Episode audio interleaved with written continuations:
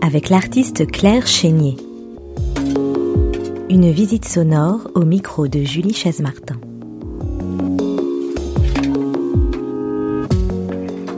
C'est un huis clos à deux voix, un instant presque volé, un moment de couleur en suspension, de matière en création.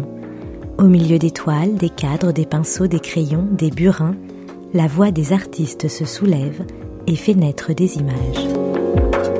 Quand on est à l'atelier, euh, euh, de manière très pragmatique, euh, on est dans la caresse tout le temps. Quoi. Alors c'est une caresse plus ou moins appuyée, plus ou moins douce. Et comme ces peintures Enfin, c'est mon rapport au monde en fait, mon rapport poétique au monde, puis elles m'apprennent beaucoup sur le monde. Et ben, c'est-à-dire que ce que je vis à l'atelier, la manière dont elle réagit, la manière dont elle m'échappe, le rapport à la volonté. Euh, par exemple, quand je, suis obligée de déchirer une peinture parce que j'ai eu un geste trop volontaire ou que j'ai pas assez écouté ce qui était en train de se passer. Par exemple, la peinture veut m'emmener dans une voie, j'essaie de la contrarier, ça fonctionne pas et c'est exactement comme dans un dialogue avec quelqu'un, quand on l'écoute pas, quand des monologues, tout ça, ça fonctionne pas.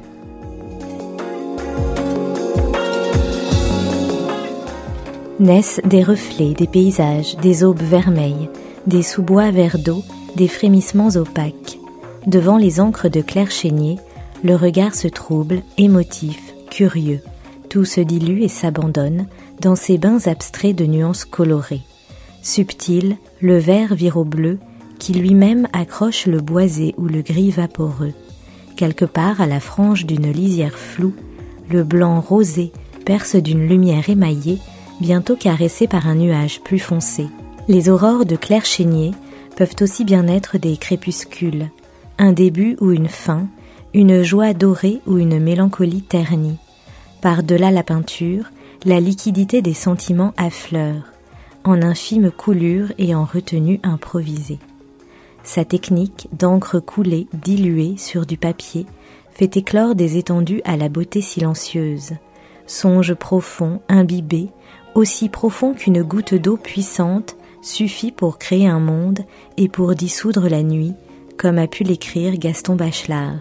Devant ses œuvres, je marche avec Claire Chénier dans l'espace d'exposition de l'AA Cité Grisée, qui accueille son exposition personnelle intitulée Par espacement et par apparition, encore visible jusqu'au 18 décembre. Je marche à ses côtés, elle me parle de ses peintures, leur rapport à l'écriture, aux vibrations de l'air et des couleurs, aux évocations du sensible, à la suggestion du toucher, et plus on avance, plus on s'enfonce, on se fond ensemble dans ces horizons. Où que l'on soit, on n'a pas du tout la même vision de l'œuvre, c'est-à-dire qu'il y a vraiment les nuances de couleurs qui jouent avec euh, la lumière. On peut voir soit du bleu, soit du bleu foncé euh, sur la même œuvre. Ça, c'est des, des, contrastes que tu recherches euh, Disons que c'est quelque chose que, que j'attends ou que je désire très fort. Et je ne sais pas si je peux dire que je le recherche vraiment dans la mesure où les couleurs sont pas prévues à l'avance. Euh, je prépare une très grande quantité de mélanges différents à ma disposition et je me laisse la liberté euh, de réagir en fonction de ce qui se passe au moment où ça se passe. C'est vraiment un lien, c'est un dialogue. Mm. Et euh, oui, considérant les, les, les, couleurs qui changent, c'est, je pense que c'est un effet de, du dépôt de, évidemment de la matière, mais aussi du dépôt du temps, puisqu'en fait, ce sont des, des surfaces qui paraissent extrêmement lisses, euh, sans empattement. Euh, mon geste n'est pas apparent, il est complètement silencieux et en retrait. Plus les pans de transparence en fait s'additionnent et plus on a une sensation de, que j'aime bien appeler de, de profondeur légère ou d'épaisseur de reflet, c'est-à-dire qu'à la fois on a envie d'y entrer et en même temps on est retenu en surface par une grande matité et ça va jamais jusqu'à l'opacité, mais en tout cas, on a vraiment une sensation de, de surface mate euh, très, très tactile, parfois poudreuse. En effet, les couleurs changent beaucoup parce que tout simplement, elles sont toutes euh, liées les unes aux autres. Euh, à la fois les premiers pans qui sont parfois des couleurs euh, euh contraires à celles qui seraient celles dominantes en surface. Donc ça vibre du dessous en fait pour nourrir les couleurs de surface. Et puis entre elles, dans le geste même de la couleur, en fait, elles se, complètent, elles, se, elles virent. Je pense qu'elles imagent quelque chose de l'ordre du glissement du regard qui essaie de s'accoutumer à différentes lumières. Euh, et qui tout d'un coup perçoit une nouvelle couleur parce qu'il y a du temps. C'est à la fois déposé sur la surface et aussi dans le temps que prend le, regardeur en fait pour. Euh, Alors tu parles du tu parles du temps et euh, justement, enfin moi quand je suis arrivée là dans, dans l'espace, il y avait personne. J'avoue que c'était un moment quelques minutes magiques. Je me suis retrouvée vraiment envahi par euh, tes abstractions, puisqu'on l'a pas dit, mais ce sont des abstractions. Alors évidemment, comme toute abstraction, on peut y voir plein de figurations. Bien sûr. Et c'est vraiment des œuvres qui font voyager euh, l'esprit. C'est très, c'est vraiment des œuvres pour moi évocatrices. Euh, c'est vraiment le mot qui, qui m'est venu et à tel point que je me suis dit mais je ne vais pas arriver à mettre un mot en fait sur tes œuvres. Ça va être très difficile de faire cette interview. très honnêtement, je, trouve ça magnifique. Et c'est tellement magnifique que j'ai pas envie de mettre de mots parce que je me dis que ça sera euh, pas, à la hauteur en fait de, de l'œuvre. Et euh, ce, qui, ce qui après intrigue, au-delà de l'émotion euh, qui, qui, qui, peut prendre, enfin qui moi m'a prise en tout cas, c'est la technique. Tu parlais du temps. Est-ce que tu mets beaucoup de temps? Parce qu'on dit, on, se dit qu'il y a quand même une, sophistication et une perfection qui, qui tu recherches une sorte d'absolu. Enfin, j'ai l'impression en tout cas.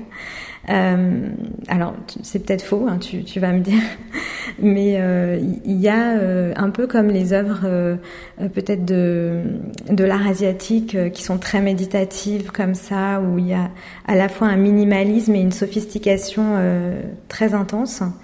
Est-ce que tu prends beaucoup de temps dans l'atelier pour faire une œuvre, par exemple? Donc ça, c'est plus, c'est des encres, hein, c'est mmh. ça? Ce sont toutes des encres sur papier. Oui. Pour les grands formats. Hein, pour les grands formats, et on a aussi des, crayons de couleur sur papier sur lesquels on reviendra peut-être, qui mm. sont de petits formats. Euh, ben, déjà, je te remercie pour ce compliment parce que pour moi, le fait de, de sentir euh, la butée des mots euh, contre la peinture, pour dire la peinture, mm. c'est plutôt un compliment très, très fort pour moi, dans la mesure où évidemment si, enfin, je peins euh, au lieu où les, mots manquent. Mm. C'est-à-dire que sinon je ne peindrais pas. Considérant la technique, je suis toujours très euh, euh, pudique sur ça parce que d'une part parce que c'est quelque chose de très intime et puis parce que j'ai pas l'impression de maîtriser non pas qu'il n'y ait pas de maîtrise mais c'est-à-dire que je suis pas dans un rapport de fabrication d'un produit mais, mais vraiment dans un rapport de création donc il y a beaucoup de choses qui sont de l'ordre vraiment de l'événement pour moi quand la couleur arrive, de, l'ordre du vécu, d'éprouver ce qui se passe. Euh, par contre, oui, le rapport à l'art asiatique évidemment me parle euh, dans la mesure où, euh, d'une part, j'utilise l'encre, qui est évidemment un matériau traditionnel, mais c'est vrai que, alors au début de mon travail, je l'avais utilisé, je dirais, de manière plus traditionnelle, c'est-à-dire qu'il n'y avait qu'un seul passage, tout se faisait en une seule fois, comme le souligner euh, l'unique trait de pinceau, euh, tout doit être là et c'est un rapport à une discipline, c'est-à-dire que euh, chaque jour, on répète, on répète et, on arrive au geste juste. je dois dire que mon passé de, danseuse, on va dire, m'a donné évidemment une discipline qui fait que je vais chaque jour à l'atelier travailler et en un sens, pas répéter, mais en tout cas rejouer cette expérience rééprouvée à chaque fois. Cette relation à la peinture. Il y a une recherche de perfection ou pas alors alors le, mot perfection et absolu euh, me sont étrangers parce que, enfin, je, dirais plutôt que je, je fore de manière très verticale dans une chose qui me tient, euh, mais qui me tient comme un comme un noyau dur, quoi, comme un comme ça va à l'os, quoi. C'est vraiment ce qui me tient. Euh, et donc en ça, il y a quelque chose de très vertical, mais qui n'est pas de l'ordre de l'absolu, puisque j'accueille aussi des, des zones de fragilité, euh, des, je travaille avec une matière qui, comme je disais, qui m'échappe. Donc, euh, elle est fuyante, elle est excentrique, euh, elle est capricieuse, euh, elle est indélébile. Donc, chaque chaque pan d'encre est, est, définitif, que ce soit le premier ou le dernier. Même ce qu'on ne voit a priori pas en surface mm. travaille du dessous.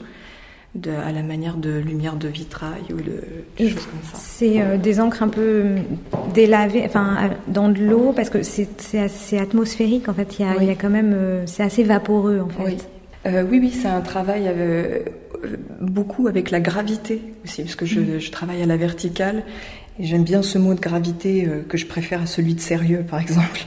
euh, C'est-à-dire que c'est ce qui nous, c'est ce qui nous ancre. si je veux faire encore un autre jeu de mots. Il y a un moment où il faut s'arrêter. Ça, tu sais le faire? C'est toujours une question délicate parce que euh, moi, je suis moi-même euh, étonnée euh, quand ça s'arrête. Mm. Il y a presque un effet de sidération, c'est-à-dire que tout d'un coup, je me prépare pour euh, rejouer dans son entier, parce que je rejoue vraiment dans son entier à chaque fois toute la peinture, euh, à, chaque épaisseur supplémentaire.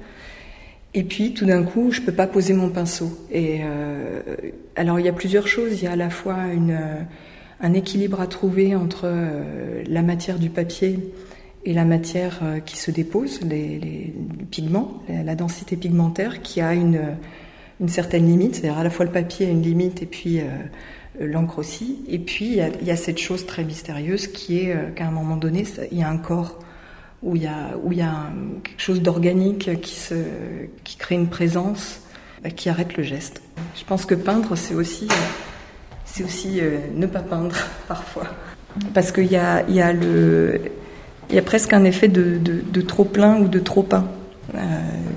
à la fois d'un point de vue très physique, matériel, et puis et puis garder euh, cette sorte de, fraîcheur d'une présence qui, arrive de manière euh, euh, surprenante pour moi d'abord, j'espère après pour les autres. Ça fait combien de temps que tu fais ces abstractions qui sont à la fois similaires et à la fois très différentes, évidemment, chacune, quand même toujours dans la même esthétique?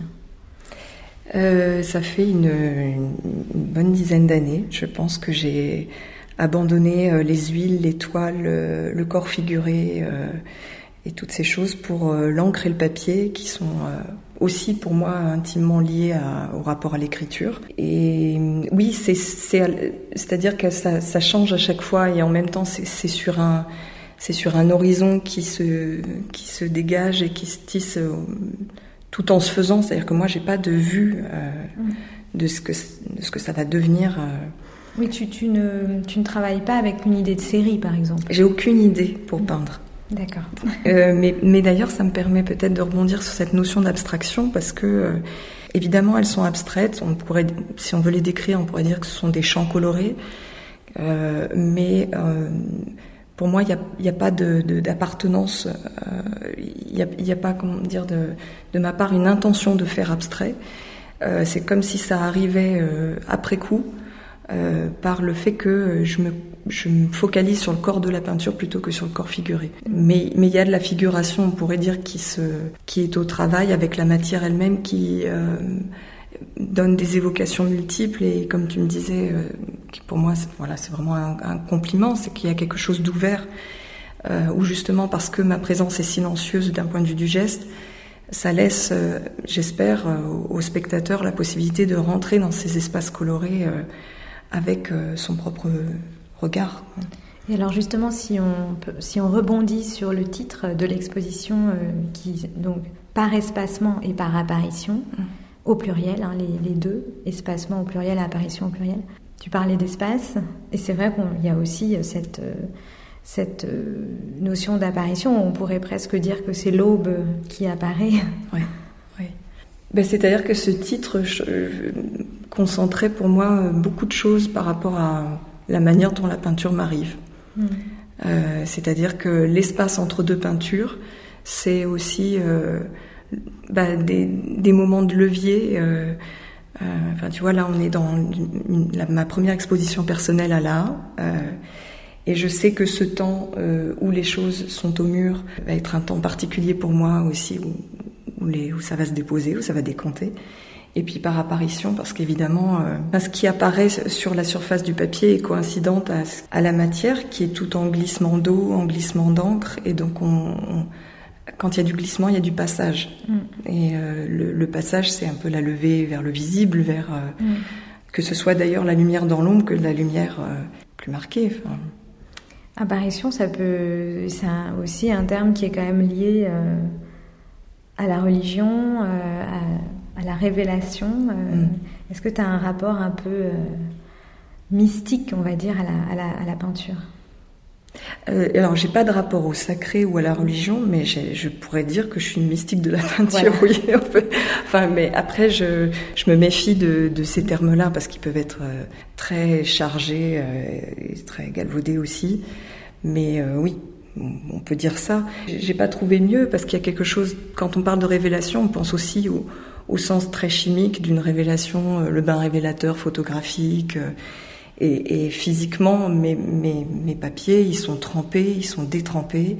Le moment où l'encre sèche est un moment de révélation pour moi parce que euh, la couleur change, euh, elle continue de se déposer en séchant. Et puis c'est ce qui apparaît aussi dans, dans ce dialogue, comme je disais, mais parce que moi je suis dans un rapport, euh, bien que ce soit abstrait, dans un rapport très tactile, très charnel en fait à la peinture. Tu parlais du rapport à la photographie. c'est vrai que on pourrait aussi euh, penser que c'est presque des photographies. Euh, parfois, cet aspect un peu, il y a un aspect un peu brillant. Alors peut-être plus d'ailleurs euh, sur les petits formats qui sont au crayon de couleur. Je sais pas, j'ai presque cru moi au début quand je suis rentrée que c'était des plaques de métal. C'est sûrement le dispositif d'accrochage, puisqu'en fait les papiers sont tous marouflés sur dibon, mm. qui donne cette ambiguïté de surface où le dibon est plutôt apparenté à la photographie. Euh, mais je dois dire que moi, j'ai pas de rapport au photographique, euh, bien qu'il y ait plein de mm. photographes que j'adore. Hein, mais euh, j'ai vraiment un rapport de, de, de peintre. Mais l'ambiguïté de surface vient du fait que, en effet, on ne voit pas mon geste. La surface est lisse. Elle paraît très fine alors qu'elle est évidemment chargée d'encre. Pour moi, les, les, encres sont plutôt très mates. Est-ce est -ce que tu perçois comme peut-être légèrement luisant sur les crayons de couleur, ça me semble assez normal puisque les crayons de couleur, c'est à base de cire. Et donc, euh, on a un, rendu euh, plus, plus crayeux, plus cireux, plus, où le geste est plus apparent. C'était une manière pour moi de ramener, euh, de ramener du geste, de ramener du corps, et dans quelque chose d'assez contrarié parce qu'on a toujours cette sensation de paysage qui arrive, mais en même temps, on est toujours à la verticale. Le crayon est censé euh, dans le dessin, euh, euh, c'est quand même un acte très volontaire qui laisse une trace très déterminée, qui scinde les choses, qui divise.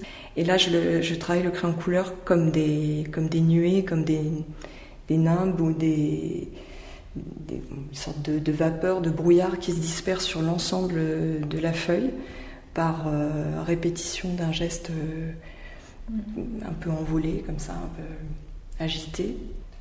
Oui, là, on, est baigné, hein, on, voyage dans un, effectivement dans un horizon. C'est presque encore plus parlant, euh, peut-être dans la grande salle, si on fait quelques pas.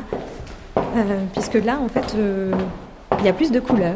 Oui, oui il, y avait, la volonté de commencer avec des choses plus ténues, avec une gradation qui va du bleu à une espèce de, de terre transparente et puis qui commence à rougeoyer. Et on a un point culminant qui est la peinture centrale au fond de la grande salle, qui a des, des, tonalités qui tiraillent, qui sont plus stridentes, euh, avec des rouges, des violets, des parmes, euh, et puis cette espèce de, phosphorescence un peu blanchâtre, euh, cyan, et qui est, qui, est assez, euh, qui est assez inédite dans mon travail.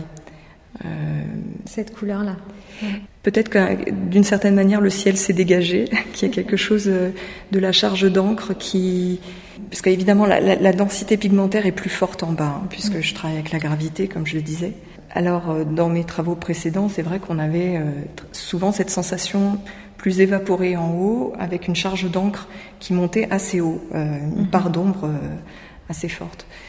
Et là, les, les, les niveaux d'encre, on va dire, si on veut parler de ligne d'horizon, de seuil, de lisière dans, dans la partie qui est une sorte de frange où on voit, comme tu disais, cette espèce d'aube qui, euh, qui pointe, euh, est plus variable. On, a des choses parfois plus basses, plus hautes. Euh, et c'est vrai que je cherche maintenant à ce que le, finalement cette partie qu'on pourrait appeler le supérieur, qu'on pourrait appeler le ciel, soit aussi dense euh, que la partie basse qui serait plus, plus, plus terreuse, plus sèche. Alors évidemment, euh, nous, on peut par exemple y voir des paysages, puisqu'on parlait de ciel, d'aube, de ligne d'horizon. Toi, tu y vois quoi dans tes peintures euh, J'ai pas d'image définie. C'est, pour moi, c'est aussi mouvant que, que l'œil qui glisse et qui n'a, il n'y a pas d'accroche dans mon tableau, euh, si ce n'est cette fameuse lisière qui, qui, vibre, qui fait la jonction entre, on va dire, euh, grossièrement, un espace plus sombre et un espace plus clair. J'ai pas d'image prédéfinie, mais ça m'évoque euh, plutôt des sensations. En fait, moi, je suis très synesthésique, mm-hmm. donc je, je, je, peux même entendre beaucoup de musique ou en voyant les couleurs ou, euh, ou avoir une sensation d'amertume de, ou de, de sucré ou de enfin voilà les choses se mélangent beaucoup pour moi c'est avant tout tactile peut-être je crois que c'est peut-être la, première chose pour la peinture je crois que c'est vraiment un rapport au toucher mm. à comment toucher comment être touché et à je pense que j'y vois aussi du paysage, mais peut-être une sorte de paysage intérieur. Euh, Alors, en même temps, ce qui m'embête dans le mot paysage intérieur, c'est que ça crée une, une, espèce de clôture sur soi, alors qu'il me semble qu'on a quand même affaire à des sortes de fenêtres. Vrai. Même si je sais que c'est une image euh, très, très, très ancienne et utilisée. Incontournable. voilà, On y revient incontournable, mais je crois que c'est quand même, c'est quand même ça, c'est que le, mon rapport à la peinture, c'est un rapport à l'ouvert. Et d'ailleurs, euh, les titres des peintures qui n'en sont pas, sont, ce sont les dates du jour. Et j'aime bien la polysémie du, du, du, mot jour parce que c'est aussi un, un c'est aussi l'entrebâillement, la, la, la, légère ouverture, euh, euh, l'embrasure, faire jour. C'est peut-être aussi une, une, un rapport à tout simplement à notre vision, à faire un, une sorte de mise au point parce que peut-être ce qu'on n'a pas dit, c'est qu'on a euh, des choses vaporeuses, mais aussi des choses qui paraissent un peu floues. Mm. Euh, et avec des, le geste de la couleur, des raies lumineux ou des sortes de fréquences qui paraissent, elles, plus nettes. Euh, et, et l'œil a, a, sans arrêt une sorte de, de balayement sur la surface où il, doit faire la mise au point. Et de manière plus plus générale, c'est-à-dire que la position que j'ai par rapport à, cette matière qui est, qui, qui, qui est forcément une altérité, c'est un peu peut-être gros de le dire comme ça, mais forcément, elle est très différente en tout cas de moi. Le fait que je sois en retrait euh, et qu'en même temps je sois toujours là pour euh, l'accompagner, réagir et, et, et, et, questionner ce rapport au toucher, à comment aborder la surface, euh, me, me, questionne sur mon propre positionnement par rapport au monde, par rapport euh, aux êtres, à mes contemporains, à, euh, à notre société. Et justement, quelle place tu aurais, toi, en tant qu'artiste peintre, dans cette société C'est une vaste question. Euh, une place très humble, je pense. Euh,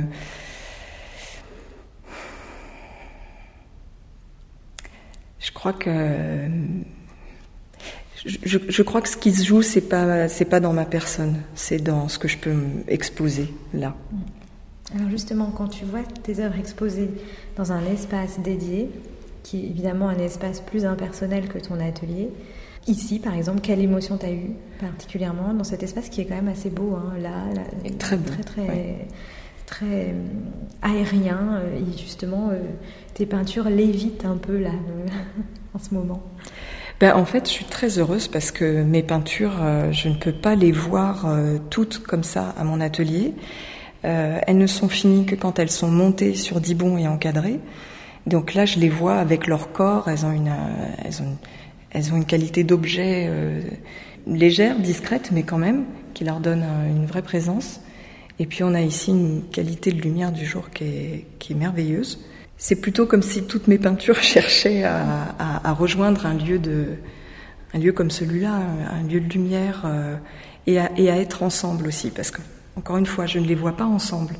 Et ce que j'aime dans une exposition, c'est pouvoir euh, aussi créer. On parlait tout à l'heure ces rapports d'espacement et d'apparition, c'est créer des rythmes. Euh, je pense qu'il y a vraiment deux choses primordiales dans la peinture, c'est la tactilité et le rythme. J'espère qu'on a euh, des, approches sensuelles, sensibles, différentes, avec des, rythmes et des sortes de, fréquences presque lumineuses dans ce parcours, euh, dans cette exposition. On revient presque à la danse, entre le toucher, le rythme, oui. la, cadence. Oui, mm. oui. Euh, oui, oui, je, ben, je, donne souvent cette image des vagues, parce que de fait, je travaille avec une grande abondance de liquide. Donc j'ai vraiment cette sensation de que ces glissements d'eau sont presque comme des vagues qui, qui, vont et qui viennent sur le papier. Euh, et pour moi, quand on regarde par exemple euh, l'océan, euh, on a l'impression que les vagues se font et se défont, euh, et qu'elles disparaîtraient dans une sorte d'oubli. Alors qu'il me semble que justement ce, rythme crée déjà une étendue, crée déjà quelque chose pour nous, on parlait de paysage intérieur. De la même manière, dans ma peinture, rien n'est oublié, c'est plutôt un, enlacement du fond vers la surface, de tout ce qui peut passer sur ce papier. Il y a le ressac aussi. Exactement. Mm. Et d'ailleurs, il m'arrive, ça, ça, ça, me plaît pas toujours, mais d'avoir ce que ce que j'appelle souvent des fantômes, c'est-à-dire des remontées ou des revenances de, de couches précédentes, mais plus hasardeuses, ou, enfin voilà, euh, à la surface. Et d'ailleurs, quand je donne l'image des vagues, je ne pense pas qu'à de l'eau transparente. Je pense aussi à, au mouvement des vagues qui ont fait remonter euh, euh, du, du, limon, de la vase, euh, des algues, et qui donne sa couleur et sa beauté aussi aux vagues. Hmm. Et sur la couleur, justement, il y a, il y a quelque chose du mystère de la couleur qui te fascine? Oui, c'est, c'est. Alors je dis souvent, je suis pas coloriste. Moi, je travaille surtout la, la, la lumière, en fait, l'intensité, les rapports d'intensité. Mais la couleur est lumière. Mais la couleur est lumière. Donc de fait, je, je suis en plein dans la couleur. Ce sont des bains colorés. Oui, c'est, c'est-à-dire que la, manière dont je les travaille, euh, tout en passage et en ambiguïté, en un sens, euh, me permet peut-être de toucher euh, un, peu au fait que la couleur, on ne peut pas la dire. Là, si je devais donner un nom à, cette sorte de marron violacé qui, juste au moment où je le dis, vient de virer au bleu, au vert, on est justement dans la beauté du langage et c'est certainement une des propriétés de la peinture que d'échapper à cette description. Oui, moi je pense que ce qui est très beau, enfin, du point de vue de la peinture, c'est que justement, euh, on est presque, enfin, tes abstractions qui sont grandes pourraient presque être des, des gros plans, euh, macro plans euh, sur les nuances euh, de couleurs euh, que peuvent réaliser les peintres quand ils sont à la lisière entre deux couleurs et que le, le, champ de la couleur euh, doucement change pour mm. euh, arriver à une autre couleur en fait. Je ne sais pas si je me suis bien exprimée. Ah mais c'est oui, oui mais... ça ça me passionne euh, les, les, les, moments de passage en fait de, de, liaison parce que euh, on, on, sent à la fois l'intensité de chaque couleur et en même temps il se, il, se, crée une sorte de troisième couleur qui est ce même plus qui est ce moment où les choses virent, où elles, où elles changent, où elles, où elles vivent d'une liaison qui vient d'être faite entre, entre deux choses. Et ça, c'est aussi ce qu'on retrouve, euh, ce que je trouve assez beau chez Rothko, par exemple. Mmh. Oui, oui. Euh, oui, chez Rothko, on a, on a ça et on a aussi une sensation de presque de décollement de, de, la, de la matière pigmentaire qui, qui vibre euh, quasiment en surface. Ça, j'imagine que voilà, les, les, grands peintres américains qui, qui ont fait toutes ces abstractions, et notamment plutôt Rothko, euh, mmh. pour, enfin, pour ton travail, en tout cas, c'est le nom qui mmh. m'est venu à l'esprit assez, assez mmh. rapidement. Maurice Louis aussi. Euh, plus lointainement Kenneth Noland, mais euh, oui, oui, c'est évidemment euh, les, abstraits américains d'après-guerre euh, ont été importants et en même temps, cette peinture, elle est vraiment arrivée dans un cheminement où j'ai dû repasser moi-même par toutes les questions, en fait très conventionnelles que se posent toutes les peintres, je pense. Donc j'ai commencé par la figuration, j'ai évacué le corps, euh, figuré, euh, pour rentrer dans la couleur. Et en effet, euh, il y a certes certainement une sensation de, de plonger par ce resserrement presque micro ou macroscopique, ça dépend, en fait les deux sont possibles, mais c'est peut-être le propre de l'abstraction aussi qui est euh, que c'est abstrait et ça n'est pas abstrait, ça pourrait être en fait un détail de, de ciel, un détail de mer, un détail de, de, de poussière, de ce qu'on... De mur, de... Oui. ouais. Il y a une, un mot que tu as dit tout à l'heure qui, qui m'a interpellé, tu as prononcé le mot caresse. Mm -hmm. ah, Il y a ce rapport aussi euh, très, euh, très intime à la matière, là, pour le coup. Oui, oui, oui. oui. Euh, ça, enfin, en tout cas, euh, tel que je le vis, ça peut pas être autrement. Beaucoup de douceur, en fait, aussi. Dans... Oui, alors la caresse, elle, est, elle peut être variable.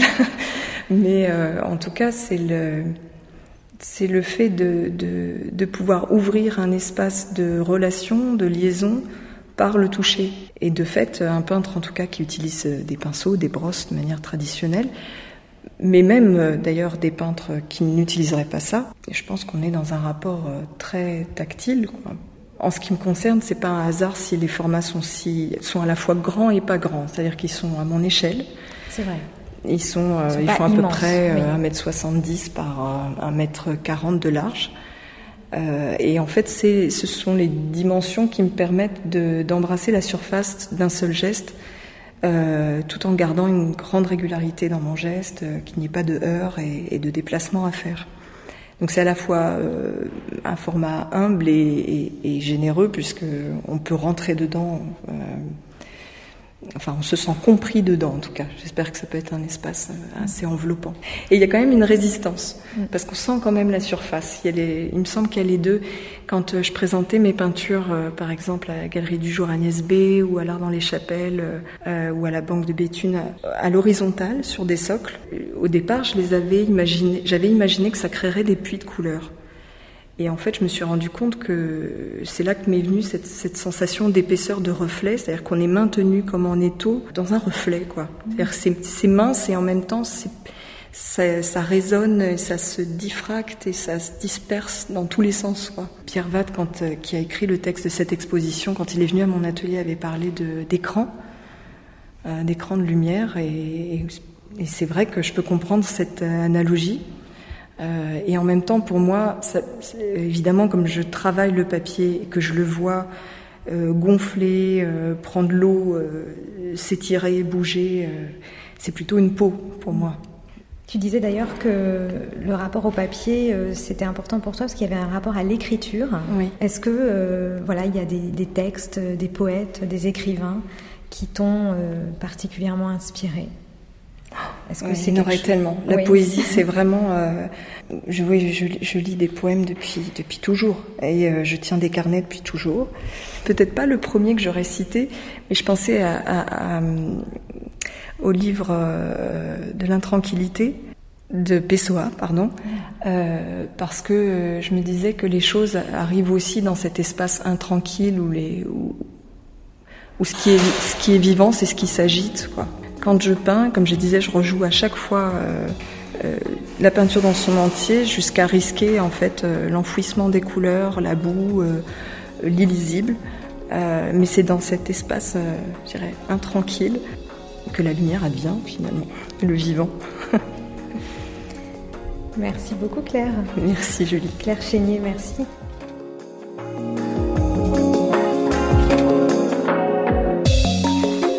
Vous pouvez retrouver Claire Chénier sur son site internet et sur son compte Instagram évidemment, mais surtout découvrir ses œuvres dans son exposition Par espacement et par apparition qui se tient encore jusqu'au 18 décembre à l'AA Cité Grisée à Paris.